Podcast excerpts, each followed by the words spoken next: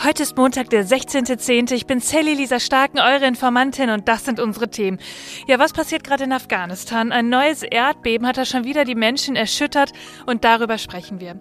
Und dann schauen wir natürlich wieder nach Israel und Palästina. Wird es eine Bodenoffensive geben und wie geht es der Zivilbevölkerung in Gaza?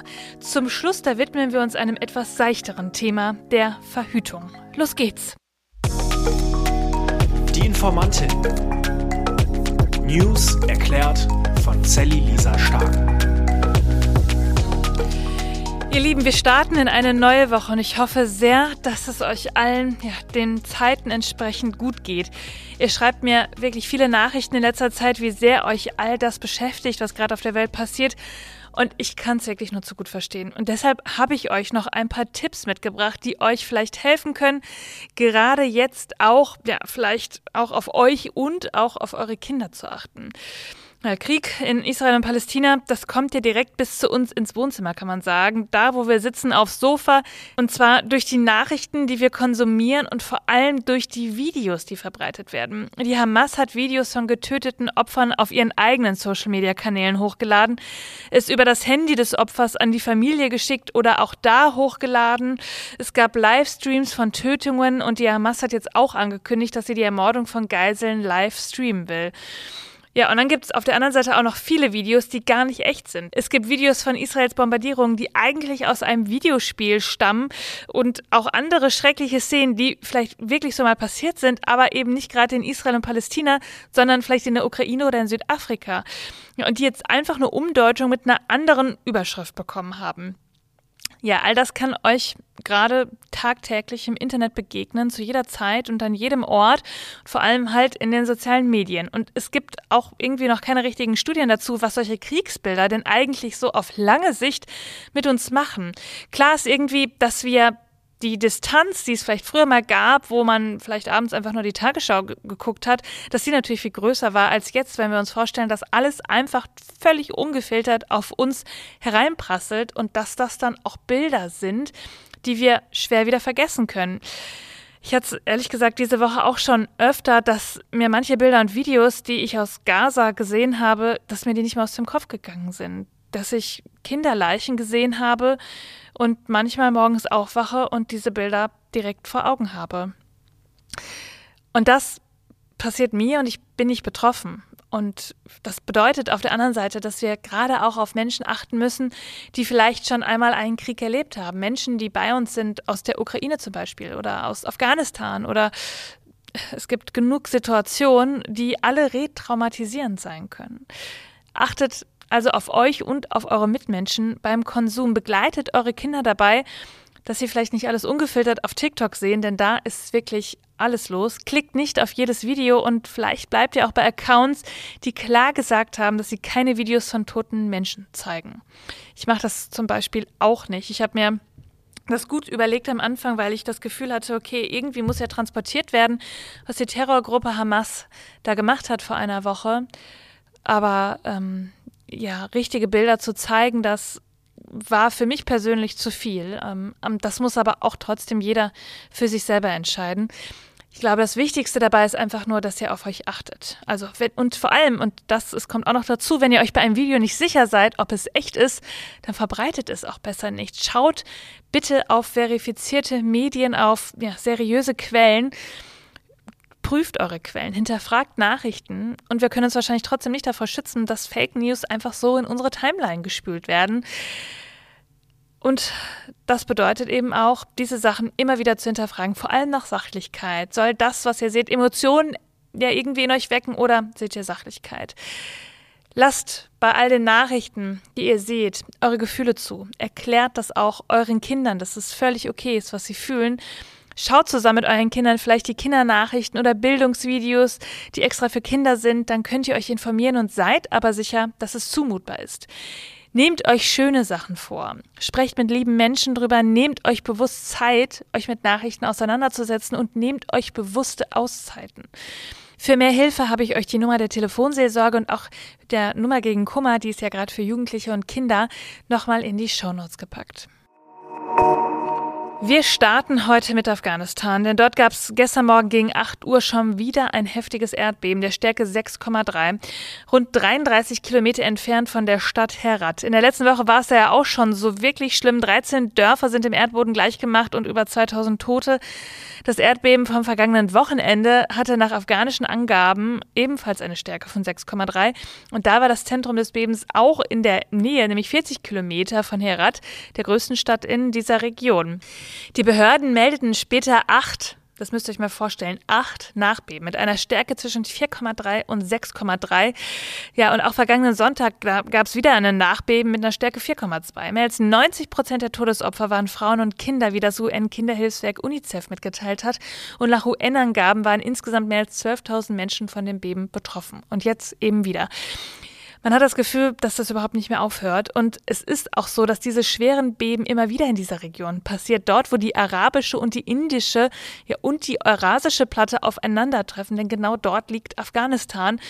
Bei einem besonders verheerenden Beben in Afghanistan starben 2022 mehr als 1000 Menschen und das ist jetzt deutlich überstiegen in dem verarmten Land. Und das muss man ja so sagen, die Taliban regiert da ja. Das ist in den letzten Jahrzehnten von Kämpfen geprägt gewesen. Viele Häuser sind dort auch schlecht gebaut ja, und Erdbeben richten deswegen dort auch wirklich große Schäden an. Es ist eine Tragödie und so schlimm für die Menschen vor Ort. Viele haben keine Häuser mehr und viele schlafen seit einer Woche unter freiem Himmel. Ja, und manche Orte sind gerade auch immer noch nicht erreichbar. Die Lage ist katastrophal. Und dazu kommt jetzt noch ein weiterer Aspekt, der Hunger. Deutschlandchef des Welternährungsprogramms Martin Frick, der sagt zu der Lage, die Gefahr einer Hungersnot, die ist extrem real. Wenn der Winter kommt, werden viele Dörfer abgeschnitten sein. Bei Schneefall kommen wir in diese Bergdörfer nicht mehr hinein, meint er. Wenn wir also Lebensmittel für die kommenden Monate einlagern wollen, muss das jetzt passieren. Es ist wirklich dramatisch. Und er sagt weiter auch in einem Interview, Zitat, wir gehen davon aus, dass bereits jetzt 15 Millionen Menschen Hunger leiden. Im vergangenen Jahr haben wir in Afghanistan 23 Millionen Menschen ernährt. Das ist die Hälfte aller Afghaninnen. Anfang des Jahres waren es nur noch 13 Millionen. Vor dem Erdbeben mussten wir die Hilfe für weitere 10 Millionen Menschen einstellen. Das heißt, wir erreichen jetzt nur noch 3 Millionen. Das ist das absolute Minimum.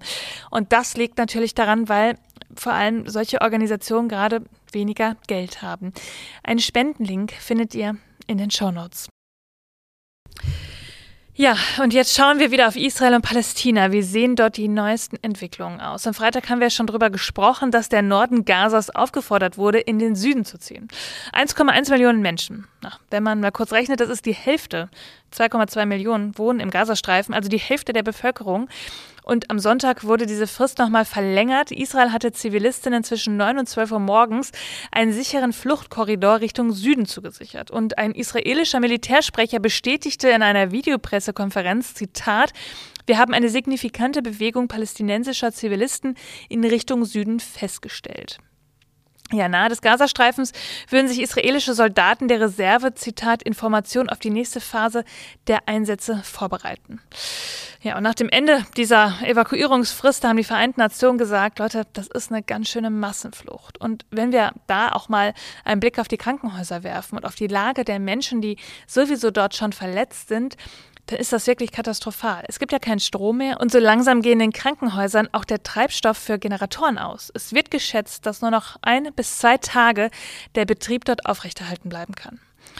Die Menschen in Gaza können nicht kollektiv für die brutalen Überfälle der Hamas in Haftung genommen werden. Das sagt Pirmin Spiegel, der Hauptgeschäftsführer von Hilfsorganisation Miserior. Die Ärzte im Nasser Krankenhaus, das ist eines der zweitgrößten Krankenhäuser dort in der Gegend, die berichten, dass hunderte Menschen mit Explosionsverletzungen in den vergangenen acht Tagen eingeliefert worden seien. Viele Patienten hätten schwere und komplexe Verletzungen und benötigten intensivmedizinische Betreuung. Dutzende müssten intensivmedizinisch behandelt oder künstlich beatmet werden. Zitat, all diese Patienten sind in Todesgefahr, wenn die Stromzufuhr endet. So sagt dort ein Arzt. Ja, und dann besteht zur Zeit der Aufnahme des Podcasts immer noch Unsicherheit über eine Bodenoffensive Israels im Gazastreifen. Ich habe es eben so ein bisschen angedeutet. Da wurde von dem Sprecher des Militärs gesagt, okay, die bereiten sich darauf vor. Aber was bedeutet das denn eigentlich? Man kann ja auch denken, es tritt jetzt bald ein, weil dafür war ja wahrscheinlich auch der Aufruf zur Massenevakuierung. Und die israelische Stadt Sderot wurde jetzt zum Beispiel auch komplett evakuiert. Die Stadt, die liegt nämlich nur zehn Kilometer von der Grenze zum Gazastreifen entfernt und sie ist auch wiederholt Ziel gewesen von Hamas-Raketen. Jetzt sind Zehntausende, insgesamt etwa 30.000 Einwohner in der Stadt, ja, mit Bussen nach Elat in den Süden des Landes gebracht worden. Die, ja, die restlichen Bewohner, die sind schon vorher im Rahmen eines staatlich finanzierten Programms aus dieser Stadt gezogen. Für den Fall eines Einmarsches israelischer Bodentruppen wird eine Ausweitung des Konflikts durch Angriffe der Schiitenmiliz Hisbollah vom Südlibanon auch auf Israel befürchtet. Und dazu kommt noch, dass Irans Außenminister schon am Vortag gesagt hat, es wird ein Erdbeben gegen die Zionisten. Das ist natürlich eine ganz schöne Warnung. International wächst gerade die Sorge, dass sich der Konflikt zu einem Flächenbrand entwickeln könnte. Die USA zum Beispiel, die befürchten eine weitere Eskalation des Konflikts sowie ein direktes Eingreifen auch von Iran. Der nationale Sicherheitsberater des Weißen Hauses, Jake Sullivan, der sprach im US-Sender CBS über eine mögliche neue Front an der Grenze zwischen Israel und dem Libanon und fügte hinzu, Zitat, wir können nicht ausschließen, ausschließen, dass Iran sich auf irgendeine Weise direkt einmischen wird. Man müsse sich auf alle möglichen Eventualitäten vorbereiten. Ja, das hört sich alles ganz schön ja, besorgniserregend an, wenn wir ehrlich sind. Aber eine Neuigkeit, die gibt es auch noch. Der israelische Energieminister Israel Katz, der bestätigt, dass die Wasserversorgung in Teilen des südlichen Gazastreifens wiederhergestellt wird. Premierminister Netanyahu habe dies in Absprache mit US-Präsident Joe Biden entschieden und der nationale Sicherheitsberater des Weißen Hauses hatte zuvor mitgeteilt, dass die Wasserleitungen für das Gebiet wieder geöffnet worden seien. Ja, ich verlinke euch wieder einen wirklich guten Live-Blog in den Show Notes, damit ihr, wenn ihr möchtet, auf dem Laufenden bleiben könnt. Und sonst sprechen wir am Mittwoch wieder darüber. Ja, und jetzt zum Schluss noch was Seichtes. Also auf jeden Fall, wenn man es mit den anderen News vergleicht. Die Bundesregierung, die hat gerade beschlossen, dass es mehr Geld geben soll, und zwar für die Erforschung von Verhütungsmethoden. Im Jahr 2024 sollen jährlich insgesamt 60 Millionen Euro zur Verfügung gestellt werden. Ich meine, wir kennen die gängigen Verhütungsmittel ja alle. Pille, Kondom, Spirale, Verhütungspflaster. Aber irgendwie ist es ja dann doch begrenzt. Vor allem auf der Seite der Männer, muss man ja dazu sagen. Ja, und die Regierung stützt mit diesem Vorhaben jetzt das erste Mal die Erforschung von männlichen Verhütungsmitteln. Bisher haben Männer ja nicht viel Auswahl bei der Verhütung. Entweder gibt es ein Kondom oder sie lassen sich sterilisieren. Und viele Frauen, die greifen eben zur hormonellen Verhütungsmethode wie der Antibabypille. Und der haushaltspolitische Sprecher der FDP, Christoph Meyer, der betont jetzt, dass die bisherigen Verhütungsmittel für Frauen häufig starke körperliche und psychische Belastung verursachen. Ja, und einfachere Verhütungsmethoden, die weniger Nebenwirkungen haben, die könnten das Leben von Frauen und Männern stark verbessern. Ja, und Ehrlich gesagt, das gehört auch dazu, stand so auch im Koalitionsvertrag. Dazu gab es vor der Wahl nämlich auch eine richtig gute Kampagne von Better Birth Control. Die hat sich genau dafür eingesetzt. Und ich finde, das sind doch mal wirklich gute Nachrichten, oder? Aktivismus bringt was und vielleicht können Männer bald auch mehr Verantwortung für die Verhütung übernehmen. Ich halte euch da auf dem Laufenden. Ihr Lieben, das war schon wieder für diesen Montag. Ihr findet wie immer alle Quellen und Informationen in den Shownotes. Informiert euch, sprecht darüber, bildet euch eure eigene Meinung. Schreibt mir, wenn ihr Fragen habt, abonniert den Podcast, sprecht mit anderen Menschen darüber, was wir hier machen. Das würde mich sehr freuen. Und vor allem würde es mich sehr freuen, wenn ihr auf euch achtet, auf euch aufpasst in diesen schweren Zeiten. Nehmt euch Auszeiten, macht zwischendurch was Schönes, sprecht mit Freundinnen darüber. Und dann hören wir uns am Mittwoch wieder, denn es ist ja so, es passiert immer etwas. Bis dann. Die Informantin. News erklärt von Sally Lisa Stark. Eine Produktion von 7 One Audio.